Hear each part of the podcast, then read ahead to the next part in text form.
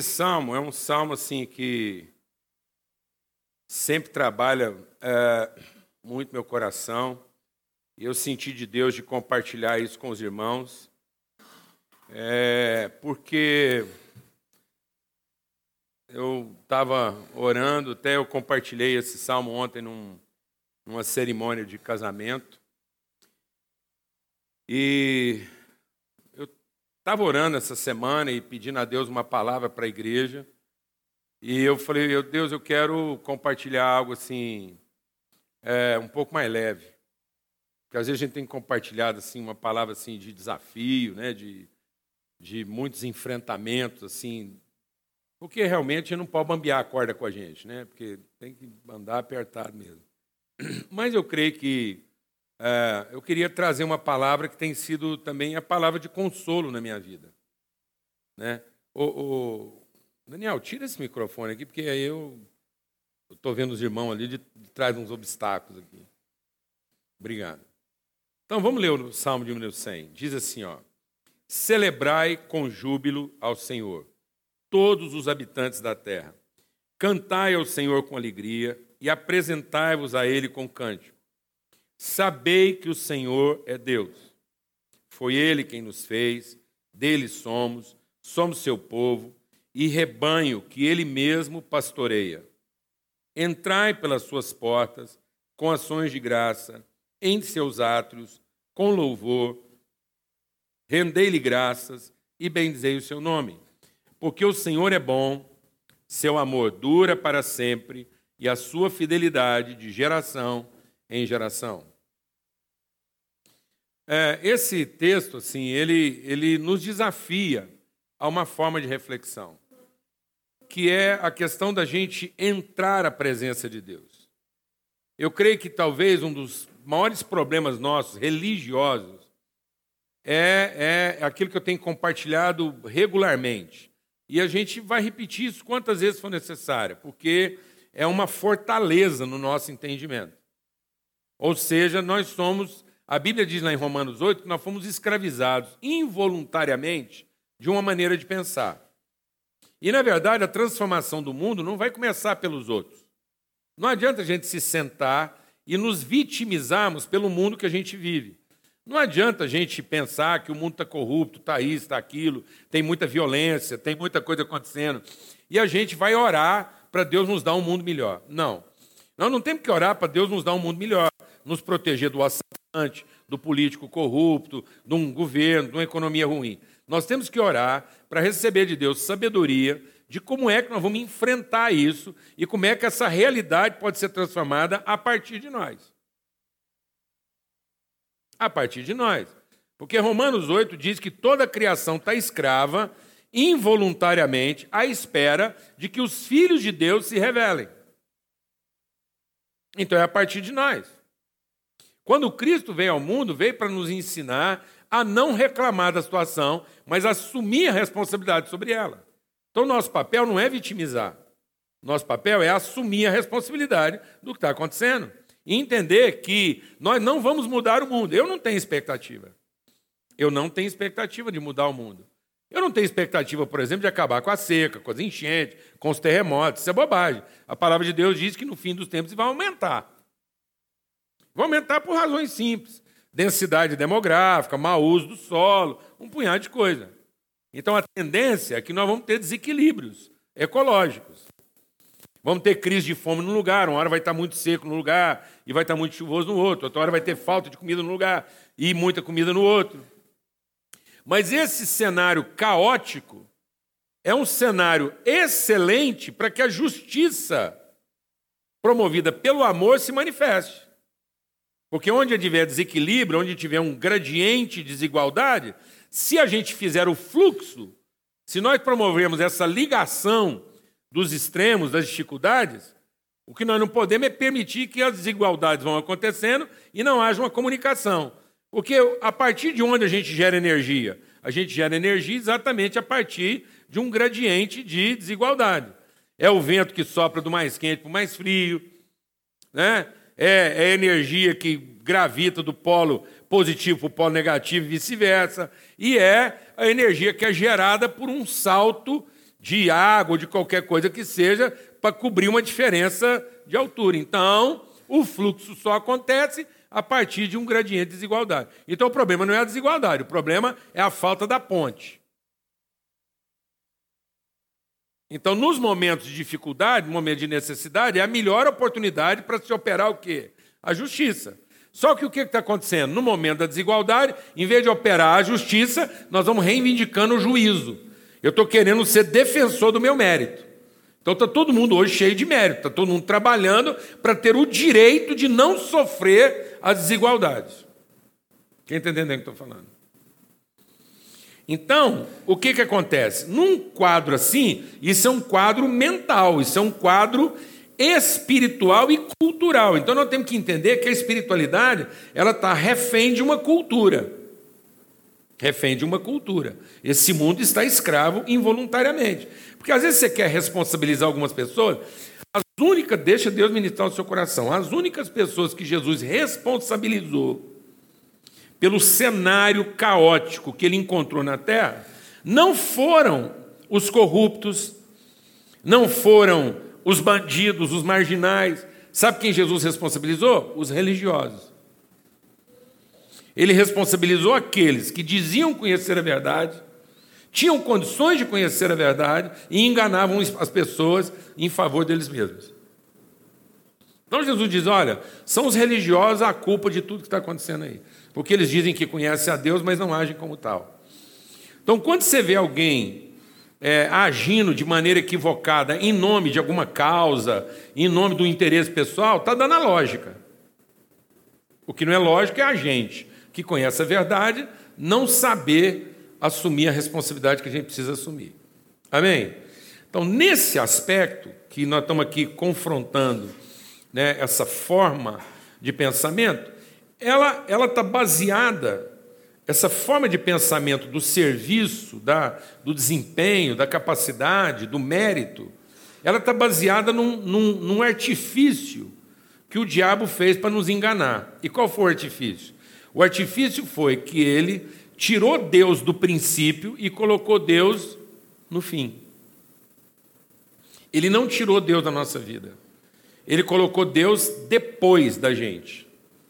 Então aí nós não somos movidos pela natureza de Deus. É Deus que é movido pela nossa carência. Então eu vou fazer e Deus vai reconhecer o que eu fiz e vai me remunerar à altura. Quem está entendendo o que eu estou falando? Essa é a mentalidade de um servo. Então, aí o que, que acontece? Nós temos a tendência, por exemplo, de pensar um encontro como esse de maneira invertida. A gente, sem perceber, pensa um encontro como esse aqui como alguma coisa que nós vamos fazer e Deus vai chegar depois. Então Deus vem depois da oração, Deus vem depois do cântico, Deus vem depois da reunião. A gente evoca, bate o tambor, dá os dinheiro, faz tudo o que Deus quer e ele chega depois, conta, vê se gostou das ofertas, vê se gostou dos hinos, vê se as orações estão de acordo com o que ele queria, aí ele libera o tanto de bênção que a gente merece. Alguém está entendendo o que eu estou falando não? O salmista está dizendo não. Ele está dizendo: olha, não é Deus que entra no nosso cenário. Para ter alegria completa no nosso coração, nós é que temos que entrar no cenário de Deus. Amém, amado? Deus abriu para nós o nosso cenário. Então eu só vou ter motivação constante, porque tem gente que às vezes me pergunta assim: de onde você tira motivação? Eu tiro motivação porque eu vejo a vida no cenário de Deus. Eu não estou vendo a vida pela circunstância, eu estou vendo a vida pela eternidade. Então Deus me levou a contemplar a vida e as dificuldades a partir da sua percepção, a partir do lugar onde Ele está. E não a partir do lugar onde é que eu estou. Glória a Deus, amado. Então o nosso grande desafio aqui é entrar. Entrar na dimensão divina. Entrar na forma de Deus pensar. Entrar na eternidade. Entrar no fato de que Deus desenhou um plano e que nada vai fugir disso. Que nada vai fugir disso. Nós podemos, às vezes, errar na trajetória, mas não vamos errar no destino. Glória a Deus, amado. Aleluia. Eu posso ter feito uma trajetória mais longa, mas eu não consegui frustrar o destino de Deus para minha vida. Tem gente que vai aprender mais fácil, tem gente que vai sofrer mais para aprender. Eu nunca esqueço de um homem que me abençoou muito, ele era muito querido, tinha muito dom. Mas pensa um cara vagabundo, sem vergonha. O cara não queria nada com Deus, não. E sempre empurrando para frente. Amado, esse cara passou uma tragédia tão grande na vida dele, uma dificuldade, que no finalzinho da vida dele ele fez um intensivão. Conheceu Deus melhor que nós tudo. O cara estava tinindo na hora de encontrar com o pai. Partiu daqui, perfeito. Mas entrou numa fornada também, que eu vou te falar uma coisa. Não dá para chegar nem perto, tanto que era quente. Então tem gente que podia fazer a escola normal, frequentar as aulas, fazer as provas tudo direitinho. Aí tem gente que vai dando barrigada, depois tem que fazer um intensivão. Alguém aqui está entendendo o que eu estou falando? Não, mano. Mas nós vamos ficar tudo tamanhozinho que a gente foi feito para ser, glória a Deus. Aleluia, irmão. Então, nós temos que entrar nessa dimensão. Porque ele está dizendo aqui, olha, foi ele quem nos fez. E aí o que, que o diabo fez? Falou assim: no dia em que você fizer, então você será. Então o diabo inverteu o sentido de fazer. Quem fez, amado, no passado é Deus. E agora nós temos que descobrir a vida que é de acordo com o que Deus fez. O grande segredo é descobrir a pessoa que Deus modelou a pessoa que Deus me fez para ser. E não ficar tentando convencer Deus a abençoar a pessoa que eu estou fazendo. Às vezes a gente quer que Deus venha abençoar a obra das nossas mãos. Não, amado, as obras das nossas mãos serão boas e abençoadas se elas forem conforme o que Deus já fez. Então aquilo que eu tenho para fazer é para dar materialidade a bênção que eu já recebi da parte de Deus, e não para alcançar uma bênção pretendida. Então eu não tenho que fazer nada esperando receber a bênção, mas eu posso fazer tudo conforme uma bênção recebida. Porque se eu fizer alguma coisa pretendendo uma bênção, eu estou fazendo por cobiça, estou fazendo por ganância, eu estou fazendo porque eu sou mal resolvido, eu estou fazendo porque eu sou interesseiro, por melhor que seja a coisa que eu estou fazendo. Mas se eu fizer como expressão do que eu já recebi, eu estou fazendo por gratidão. Eu não vou ficar magoado se a pessoa não receber aquilo de maneira própria, porque eu estou fazendo uma entrega. É uma doação, não é um negócio.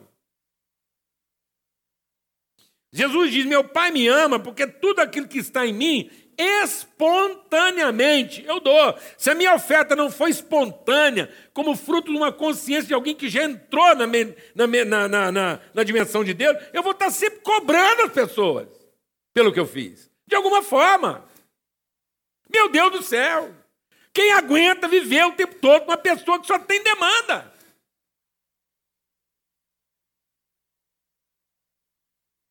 Quem aguenta? Então vamos entrar por suas portas. Como? Foi Ele quem nos fez. E dele somos. Olha que coisa tremenda. Se eu não tiver essa noção de pertencimento, se eu não tiver essa noção de que o grande protetor da minha vida, o guardião dos meus interesses, é o próprio Deus, eu não vou ter paz nessa vida, não, mano. Não vou ter sossego. Se eu não entender que a vida dos meus filhos pertence a Deus, que a vida da minha mulher pertence a Deus, que a nossa vida, que o trabalho que eu faço pertence a Deus, eu não tenho canseira, canseira, enfado, esgotamento. Eu vou tentar ter controle sobre aquilo que é incontrolável. E tentando ter controle sobre o que é incontrolável, eu não vou ter condições nem coração para aprender o que eu preciso aprender. Você acha que você consegue ter uma relação saudável com os seus filhos se você tem medo de morrer fora de hora? Sem chance. Aí você tem que ficar carregando sua ansiedade, carregando seu medo, carregando sua insegurança. Que desgraça é essa, mano? Quem vai dar conta de um negócio desse? Foi ele que nos fez e dele somos. Somos. Nós temos que entrar, não é Deus que tem que entrar no que nós fazemos e que nós possuímos. Nós estamos querendo que Deus entre no que eu faço, que Deus entre no que eu possuo. E falei, ei Deus, dá para o senhor proteger o que é meu? Não, amado. Não é isso. Nós é que temos que entrar no que Deus já fez e no que pertence a Ele. Amém? entender que os filhos, a família, o trabalho, a vida nesse mundo. Nós não vamos ser capazes de acrescentar um só minuto na nossa existência. Por mais que a gente se preocupe. Não vamos, amados. Não vamos. É tão engraçado isso. Ontem eu estava lá em São Paulo, eu tinha que participar de uma conferência lá de manhã, e eu ia pegar um voo à tarde, a uma hora da tarde, para chegar aqui a tempo de participar de um casamento às quatro e meia. Aí, quando eu falei que eu ainda estava lá em São Paulo para uma conferência de manhã, para fazer um casamento à tarde, eu percebi que houve assim, uma certa comoção. Algumas pessoas falam assim: não, então está apertado, hein? Será que vai dar tempo? Será que você chega na hora? Vou explicar para vocês. Da minha casa até o Clube Jaó, já morreu gente. Já morreu gente. Já teve engarrafamento, o cara fica lá duas horas. Se der um engarrafamento entre o Jaó e a minha casa, entre a minha casa e o Jaó, onde eu tenho que fazer o casamento, eu não vou acabar de chegar lá a pé. Sem chance. Eu vou ficar sentado dentro do carro, com o ar-condicionado ligado, esperando passar o engarrafamento. E vou ligar para as pessoas e falar assim: ó, não deu, mas certamente tem alguém aí providenciado por Deus para tocar o processo. Glória a Deus, né, mano? Não é porque eu estou lá em São Paulo, tenho que chegar aqui duas e meia, que o trem está diferente de quem vai sair de casa para andar 100 metros. Essa é a nossa ilusão. Essa é a nossa ilusão, amado. Eu vou para a padaria, eu volto em casa e falar, paz de Cristo seja nesse lugar. Obrigado, Deus, que eu voltei, porque tem gente que vai para a padaria e não volta. Nós vamos, amados, subtraindo na nossa mente as coisas que a gente acha que temos controle e não percebemos que a vida é uma fumaça. Uma fumaça. Que a morte não, não manda aviso, não pede licença. Entendeu? Em nome de Jesus. Em nome de Jesus. Então, a vida pertence a Ele. Somos o seu povo. E agora vem o melhor: e rebanho do seu pastoreio. Amados, Deus assumiu para ele uma responsabilidade que ele não precisava ter. Deus arrumou para ele um problema. Deus não tinha necessidade nenhuma. Pensa bem, porque às vezes a gente tem dificuldade de pensar que necessidade. Por que, que Deus não fez a gente sem necessidade? Ó, vou te explicar por quê. Porque ele, sendo Deus, arrumou uma necessidade para ele. Então, ter necessidade deve ser um trem muito bom. Porque Deus não tinha nenhuma, arrumou uma. Então, eu vou pelo caminho de Deus. Glória a Deus, mano? Porque Deus não tinha necessidade nenhuma de lidar com um povinho igual nós. Igual pensa o abacaxi que Deus arrumou para descascar. Ora, se Deus arrumou um povo difícil para cuidar, isso deve ser muito bom. Glória a Deus, mano? Amém, mano? ter necessidade, suprir necessidade, deve ser um negócio fantástico. Porque Deus estava com tudo resolvido, arrumou a necessidade. E nunca mais se libertou dela. Não tem jeito agora de Deus pôr fogo em tudo e falar que tudo deu errado e riscar do mapa, porque essa responsabilidade é intrínseca agora de quem ele é. É intrínseco da sua natureza. Ele continua sendo onipresente, onipotente, onisciente e agora é Deus com necessidade. Todo dia que ele amanhece, você tem que resolver o problema de um, de outro, cuidar, pastorear, levantar, rotina. Antigamente Deus não tinha rotina. Meu Deus do céu! Acordava a hora que queria, deitava a hora que queria, tinha ninguém para cuidar, nenhum, nenhum ovelha berrando, está na hora de comer, não gostou, está passando mal, está com febre, agora pronto. Pensa a bagunça que a vida de Deus virou. Glória a Deus, amado. Mas nós somos, ele planejou isso. A ideia foi dele. Ele que planejou e ele cuida, cuida segundo as suas condições, cuida da gente, tem planos para nós. Fica pensando, Deus vai para a cama deitar e fala assim: como é que eu posso tornar a vida desse povo melhor? Deus não vai para a cama pensando em como sacanear a gente. Fala, gente, esse povo está muito folgado, como é que eu posso tornar a vida deles ruim? Não, Paulo Juná está numa boa, Deus, como é que eu posso azarar a vida dele? Não, Deus diz assim: sabe qual é o problema de vocês? O problema de vocês é que vocês não sabem que eu fiz bons planos a respeito de vocês. Eu tenho uma vontade de bondade a respeito de vocês vocês não quiseram conhecer. Só eu sei os planos que eu tenho a respeito de vocês. E são planos de paz e não de mal, para vos dar futuro e esperança. Mas a gente não acredita. A gente ainda acredita que os nossos planos são melhores. Então, quando Jesus vai falar dessa questão do pastoreio, ele fala assim: ó, na vida, você vai ter mercenário. Mercenário não é um cara negativo. Não, mercenário é o comerciante. Mercenário é aquele cara que você precisa de um negócio, ele tem para vender, você compra, paga e acabou, está tudo resolvido. Então, na vida, por mais que você faça planos, você pode fazer os planos que você quiser. Faz os planos, planeja. Nos planos que você fez, você vai ter que passar pelo mercenário. Você vai ter que comprar ou vender alguma coisa. Qualquer que você tenha feito o plano que você tenha feito nesse mundo, você vai precisar passar por alguém que é o quê? Mercenário. Que às vezes está vendendo uma coisa para você, você acha que o cara é legal, e o cara está lá rindo para você, pegando a mão. Ah, não, amigo, vem cá, tal, te serve um chá, um negócio, te trata bem. Você está achando que você é o cara? Que ele está te tratando bem porque ele foi com a sua cara? Porque ele vai querer viver com você agora para o resto da vida? Não! Ele está te tratando bem porque ele está te vendendo uma coisa que você precisa comprar, ele vai faturar em cima, e você foi embora, acabou! Acabou! É uma relação simpática, fraterna. Se ele te atendeu bem, você volta a comprar dele e ele volta a vender para você. Mas acabou, é negócio. Você não monta uma família com pessoas com quem você simplesmente faz negócios. Não espere que alguém que te vendeu alguma coisa e cobrou um bom preço por isso e você pagou em dia e por isso ele te trata bem que esse cara vai sair doido da casa dele para te acudir o dia que a sua casa cair. Porque talvez ele até vá. Se você combinar com ele o quê? O preço, é. Que bobagem! Então, por melhor que sejam meus planos, eu vou ter que passar por um mercenário. Vou ter que passar por um porteiro. Jesus fala assim: ó, na vida de uma ovelha tem porteiro. Sabe quem é o porteiro? É aquele cara que tem o poder de pôr gente para dentro e pôr gente para fora. Você pode fazer o plano que você quiser, mas tem hora que você vai bater numa porta que se o cara de lá não abrir, você não entra. Você chegou fora de horário, não funciona. Ou você acha que porque você é filho de Deus, aí Deus vai sair abrindo todas as portas para você? Vai mudar o mundo por causa de um crente.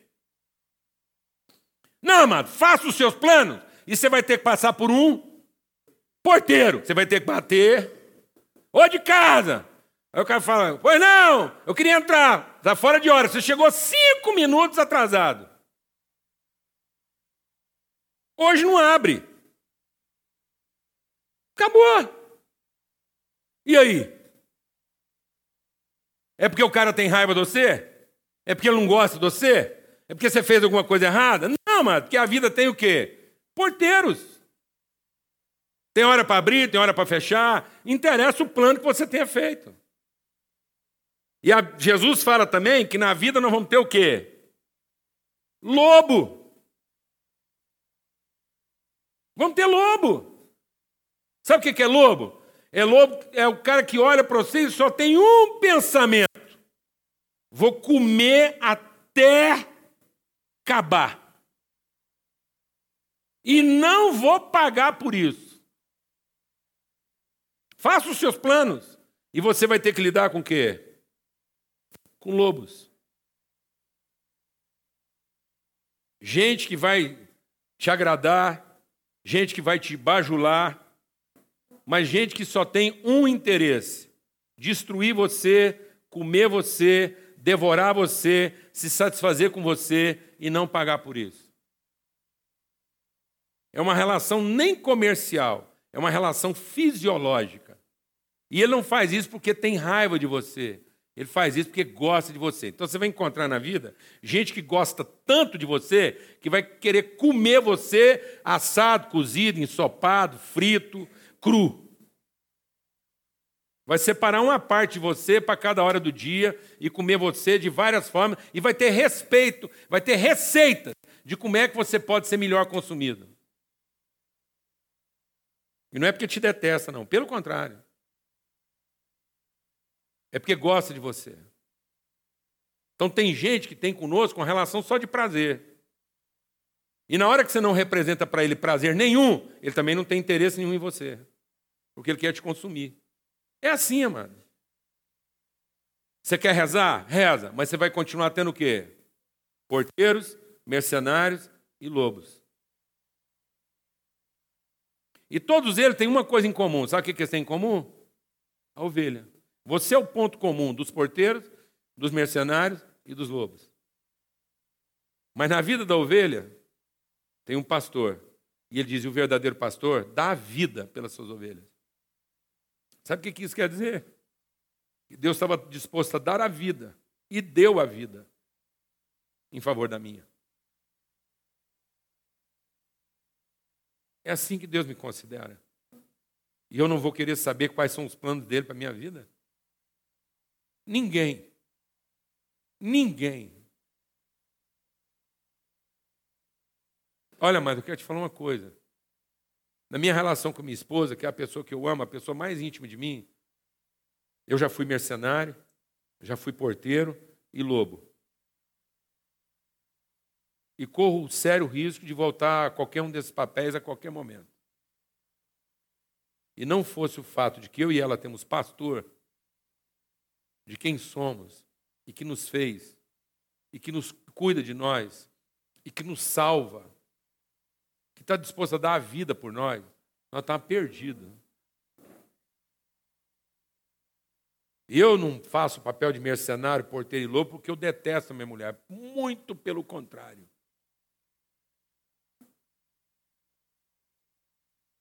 Entendeu isso ou não? E aí ele conclui dizendo: Ele é o nosso pastor. Ele está disposto a dar a vida por nós. E ele termina então dizendo: então entra com alegria, entra nessa dimensão. O convite outro é para que você entre nessa dimensão. Por quê? Porque Deus é bom. Sabe o que isso quer dizer? Na vida de um cristão pode ter notícia agradável e desagradável, mas todas são boas. São boas. Minha mãe estava grávida no sétimo mês de gravidez e recebeu a notícia de um aborto. Ela abortou com sete meses de gravidez. Dois meses depois, ela estava grávida de mim. E eu acho a notícia do aborto da minha mãe uma notícia extremamente o quê? Desagradável. Mas eu não consigo achar uma notícia ruim.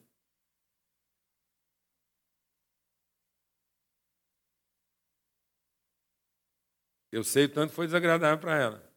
Mas nunca vi isso como uma notícia ruim.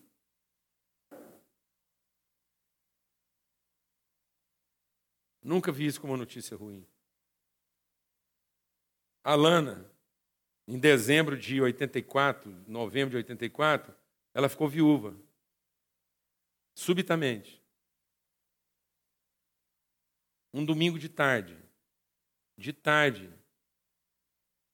Um homem que era um coco. Coco, bonito. Bonito, um dos caras mais bonitos que eu já conheci.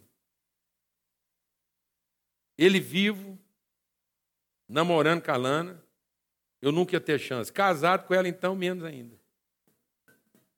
Um domingo de tarde, subitamente, ele brincando com os amigos, teve um acidente no centro da cidade de Uberlândia.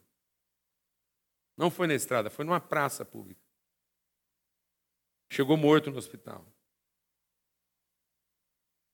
Seis meses depois, o bebê de três anos da Lana, lindo, lindo de doer, um coco inteiro, o liso. Custava gripar o menino. Pensa um menino forte, né, bem, o John Lennon? Inteiro, alegre. Eu vi o John Lennon na rua. A Lana parou o carro, fui lá dar um abraço nele, um beijo nele. Cinco minutos depois, o John Lennon estava morto. Seis meses depois, ele ter morrido e a Lana ter ficado viúva. São notícias do quê? Muito desagradáveis. Mas nenhuma delas foi uma notícia ruim. Sabe por quê? Porque a Lana tem pastor que estava disposto a dar a vida por ela.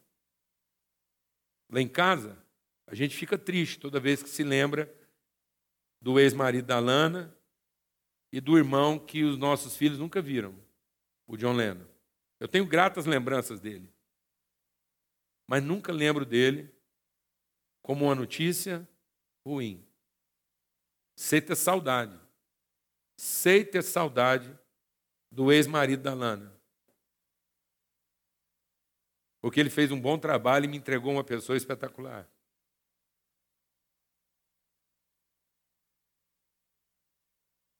Amém, meu irmão? Na vida de um cristão, nunca acontecerá uma notícia ruim, porque Deus é bom sempre. E a palavra de Deus diz que além dele ser bom sempre, o amor dele dura para sempre. Esse durar não é no sentido de longevidade. Esse durar é no sentido de ser resistente a qualquer tipo de degeneração. Isso é o seguinte: haja o que houver. Você pode passar a raiva que você quiser em Deus. Você pode se travestir de uma coisa irreconhecível. Você pode se tornar um travesti, a ponto de as pessoas mais íntimas de você não te reconhecerem. E ainda assim, o amor de Deus pela sua vida não muda. Não muda. Se você quer ter esperança na vida, se você quer saber o lugar de onde você saiu, eu vou dizer o lugar de onde nós saímos. Nós saímos lá do amor de Deus. Foi o amor de Deus que nos gerou. E se você um dia quiser se reencontrar consigo mesmo, se você está cansado da fantasia que você está vestindo, eu vou dizer uma coisa: vá se encontrar com o amor de Deus lá onde Ele está te esperando, porque Ele nunca mudou. Ele nunca deixou de ver você exatamente como você sempre foi para Ele. Um filho amado um filho amado. Porque às vezes a gente cansa de ser o travesti da nossa própria vida. Não se iluda. Tem muita gente travestida hoje. Hoje a gente gasta mais tempo mantendo a personagem do que tentando encontrar a nossa própria identidade. Tem gente cansada aí de ter que manter a personagem todo dia, ser convincente. Porque não consegue conviver consigo mesmo. E sabe por que não consegue conviver consigo mesmo? Porque nunca esteve firmado numa coisa que não muda, não se corrompe. Deus não se corrompe. Deus não vai te tratar melhor porque você fez a coisa certa. E nunca vai te tratar pior porque você fez a coisa errada. Se Deus um dia me tratar melhor porque eu estou acertando, então ele não presta, ele é corrupto. Ele não aguenta bajulação. Ele é o mesmo ontem, hoje e será o mesmo sempre, porque o amor dele não muda. E por fim, a palavra de Deus diz: e a sua fidelidade é de geração em geração. Ah, sim. Agora não estamos falando de uma coisa que tem a ver com o tempo. O Deus que é fiel com você lá, quando você era infiel a Ele, pensa bem, esse Deus continuará sendo fiel sempre. Se mesmo quando nós fomos infiéis, Ele permaneceu fiel, se lá no meu passado quando eu só fazia besteira, não acertava nada, e agora que eu aumentei ainda meu grau de acerto, então agora que eu vou experimentar de maneira ainda mais contundente a fidelidade de Deus, porque eu estou cada vez mais me harmonizando com aquilo que é a vontade dele para a minha vida. Amém? Porque mesmo que nós sejamos infiéis, Deus permanecerá fiel, porque ele não pode ser infiel a si mesmo. Então Deus não é leal a nós, Deus não reage às nossas ações. Deus é um fiel para nós. Ele sempre vai estar lá, firme mostrando para nós aquilo que nós podemos ser nesse mundo. Amém? Ele é o padrão. Ele é o padrão de amor para minha mulher, ele é o padrão de amor pelos meus filhos, ele é o padrão de amor para os meus amigos, para o meu trabalho, para a vida. É com o mesmo entusiasmo de Deus que eu vou enfrentar a vida, é com o mesmo amor de Deus, com a mesma esperança, com a mesma misericórdia, com a mesma bondade, com a mesma longanimidade, é com essa mesma disposição de coração que nós vamos enfrentar a vida. Ele é fiel sempre. Deus é bom, o amor dele não muda, não se corrompe e a sua fidelidade dura de geração em geração. Deus é o relógio que não atrasa nem adianta. Amém? Em nome de Cristo Jesus. Entra nessa dimensão. Não espere que Deus entre na sua vida. Deus está à espera de que a gente entre na vida dele. Deus está nos esperando lá, no seu lugar íntimo, para que a gente entre nessa dimensão, veja a vida nessa perspectiva. Que Ele é que nos fez, dele somos, E Ele é aquele que todos os dias vai pastorear a nossa vida, disposto a dar a vida por nós. Amém? Vamos ter uma palavra de oração. Pai, muito obrigado por essa manhã. Obrigado por esse tempo de comunhão, de amizade, de família, de relacionamento. E obrigado por essa palavra que nos anima, nos encoraja, nos renova, nos consola, nos perturba, nos inquieta, nos dignifica, nos glorifica. Essa palavra nos glorifica. Ela confere glória a nós. Que privilégio é esse? Que privilégio é esse de sermos esse povo assim? Um povo que pode contar contigo de maneira tão intensa, tão verdadeira, tão, tão poderosa, tão genuína, tão constante. Muito obrigado, Pai. Porque há por sermos os seus filhos. Em nome de Cristo Jesus. Que o Espírito Santo de Deus testifique essa palavra, hoje e sempre no nosso coração. E que nós possamos entrar por tuas portas com alegria, com cântico, com gratidão. Em nome de Cristo Jesus, o Senhor. Amém.